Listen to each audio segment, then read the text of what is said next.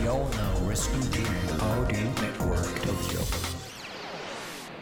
京ライフワークトークこんばんは。番組ナビゲーターの田中由衣子です。価値観が多様化し働き方に対する考え方も人それぞれの現代。この番組では仕事やさまざまな活動を通じて独自のライフワークを実現している方をゲストにお招きしその取り組みや思いを掘り下げていきます。番組を聞いてくれるリスナーの皆さんと一緒に勉強していきたいと思いますのでよろしくお願いします。この番組は城北信用金庫の提供でお送りします。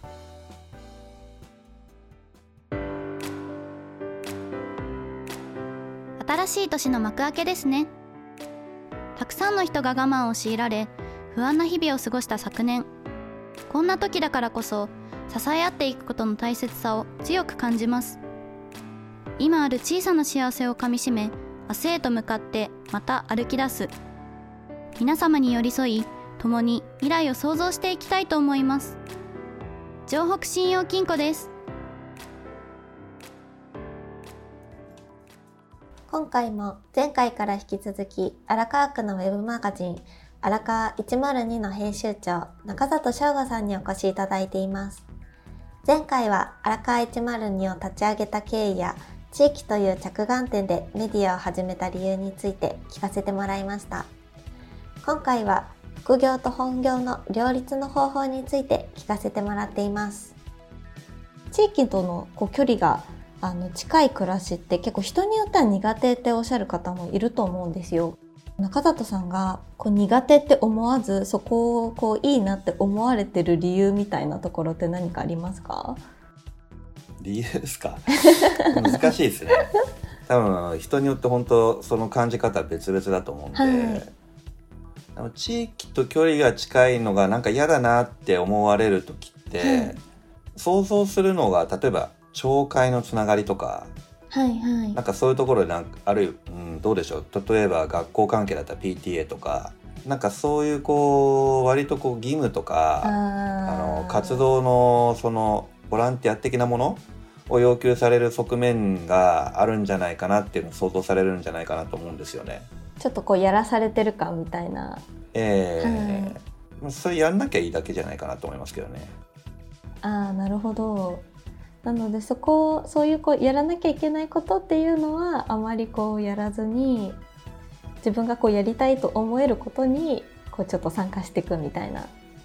そうですね。感じですかね。難しいですねこれは。なんかこう距離が近いことのこういいところと悪いところと逆に遠いことによってあの、まあ、逆にいいことと悪いことっていうそれぞれあると思うんですよね。なんか地域って正直たまたま近くに住みましたっていう人同士のコミュニティなんで、はい、どんな人かわからないじゃないですか、えー、だからその地域に対する印象って自分の近くにいる人によって大きく左右されると思うんですよね、はい、だからその周りの人の中に自分が仲がいい人がいっぱいいればい。い街だなと思うと思うし、はい、あの知らない人が多かったりとかあのあまり相性の合わない人がたまたまいればまあ、残念ながらあまり印象いい印象を抱かないってことは普通に起こると思うんですよね。そうですね。確かに。でも中里さんは結構そのアルカ102を通じてこう自ら広げてらっしゃる感があるじゃないですか。あそうですね。はい。なので多分こう荒川区であのこうすれ違ったりとかで知り合いの方に会う機会ってすごい多いんじゃないですか。ああそれはだからありますしメディア活動をやることによってこれ最初全然あの予想してなかったんですけれども、はい、まあおっしゃる通りでその取材っていう名目でいろんなとこに行くようになったんででそうすると、まあ、例えば私は日暮里に住んでるんですけれども、まあ、町屋でも南千住でも小具でも知り合いの方っていうのができちゃったんですよね。はいはい、でそうするとあの自然とどの町行っても、まあ、そういう方とばったり出会ったりとかあとその行きつけのお店じゃないですけれども知ってる人がいるお店に行ったりすると挨拶をするっていうことが、まあ、当然増えますんで、はい、あの親しみが湧きますよね。うん。でそれがあのまあ心地よさにつながったりとかはい。はそういう側面ってすごくあると思います。はいはい。それはあの私だけじゃなくて多分他の記者さんも同じような感想をお持ちじゃないかなと思いますね。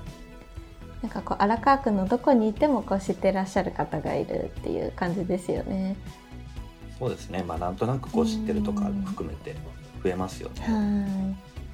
ありがとうございます。今そのさっき別で本業もやってらっしゃって荒川102の編集長もやってらっしゃるっていうお話だったんですけれどもこれを両立っていうのがすごい大変なんじゃないかなっていうふうにこう客観的に見てて思うんですね。で実際にその両立ってどういうふうにされてらっしゃるんですか、あそれはもう簡単で、はい、平日は基本は本業の仕事してまして、えで週末とか祝日にあの荒川102の取材活動とかを、えー時間がある範囲でやるっていう、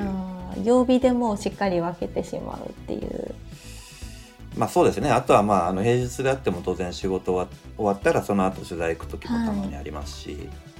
そんな感じで切り分けてますね。はいはい。なんかすごいストレートに聞いてしまうんですけれども、体力的に疲れたりとかしませんか？まあ取材の約束がちょっと重なってたりすると、はい。あ今週も取材だなとか思うとちょっと疲れますね。そうですよね。えやっぱりなんかーでも実はい際人に話を聞くことはそんなに面倒くさくないんですよね。うんで人に話を聞いてお話を聞いた後に、はい。あこの内容を記事にしなきゃなって思うとその時にちょっと気合がいります。ああ、やっぱりちょっとそこ責任感みたいなところありますもんね。ありますね。そうですよね。なんかお話聞かせていただいてる時はきっとこう新しい発見だったりとか驚きみたいなものもきっとあったりするじゃないですか。ありますね。なのでなんかちょっとそこはなんかこうテンションでいけそうな気もしますけど実際それをアウトプットしないとってなるとちょっと気合がいりそうだなっていうのはなんとなくわかります。そうですね。でも実まあそれも、はいあの少しずつやりながらはいあの慣れてきた部分とか取材したものをですね、はい。まあ、1からあの100まで全部昔は文字起こししてとかやってたんですけど、はい。あの最近はちょっとその辺もあのポイントポイントをですねあの抑えていくようなやり方も少しずつこうやりながらはい。あの身につけてきたんで、えー慣れてきた部分はありますけれどもまあとはいえで言うとやっぱり取材をするっていうのはそれなりにちょっと責任感は感じますね。もうさっきもおっしゃってたみたいに荒川102っていろんな方が記者さんとして登録されていらっしゃるじゃないですか。はい、でいろんな方がこういろんな記事執筆されててっていうような状態だと思うんですけれども、はいやっぱりそれによってこうほぼ毎日の更新が可能になってるんですかね。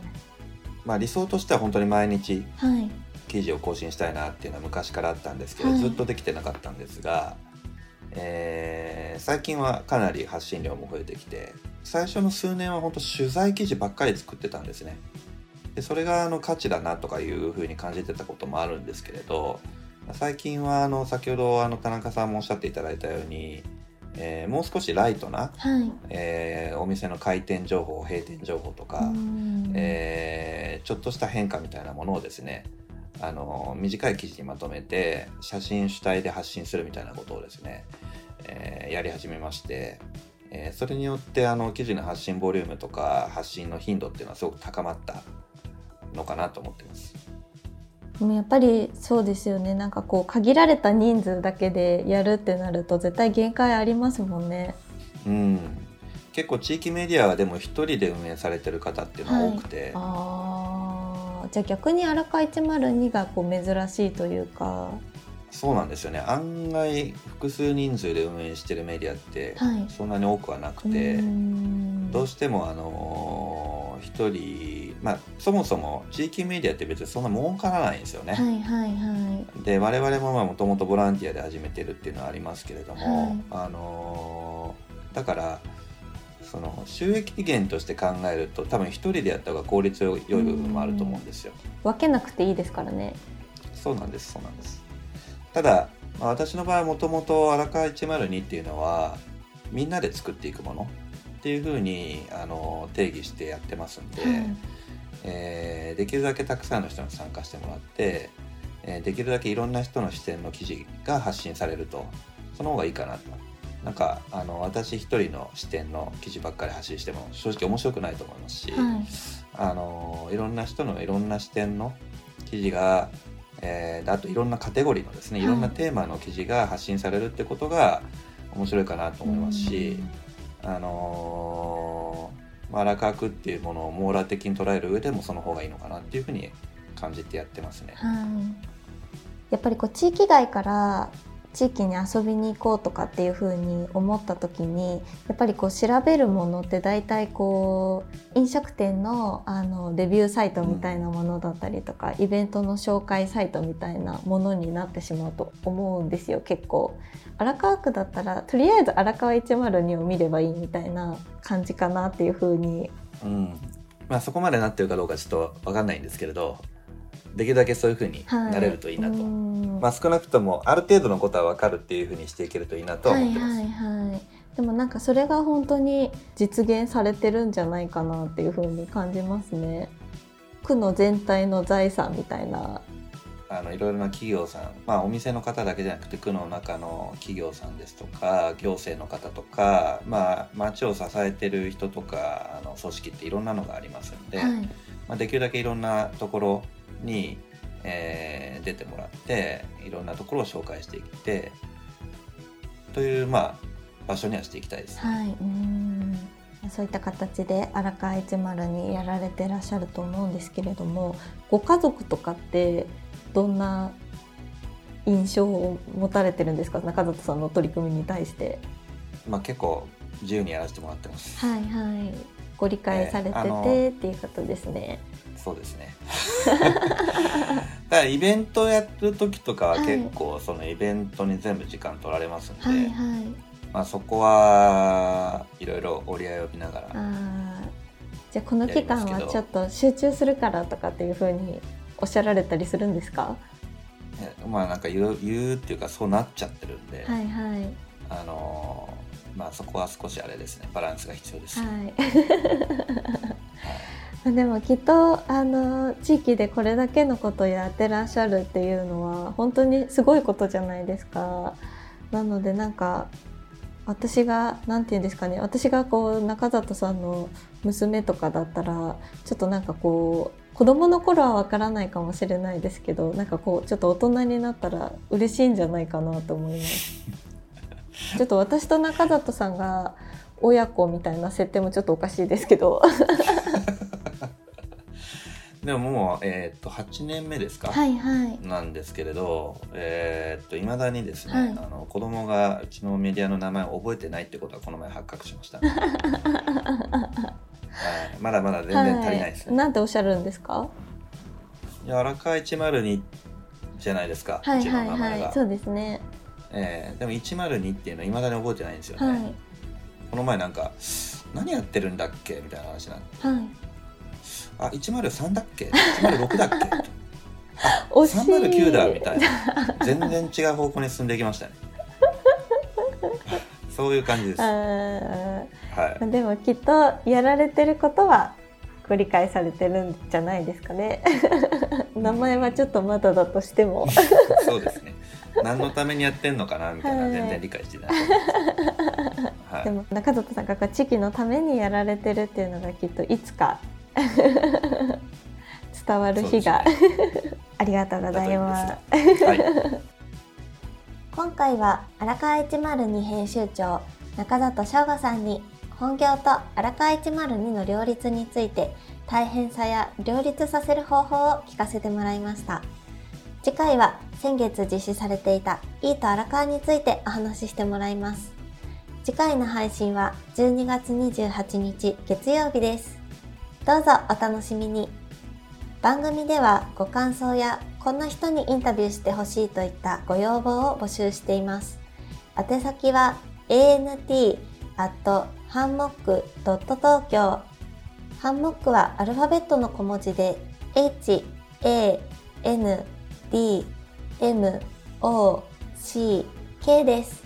明日も実りある一日になりますように。おやすみなさい。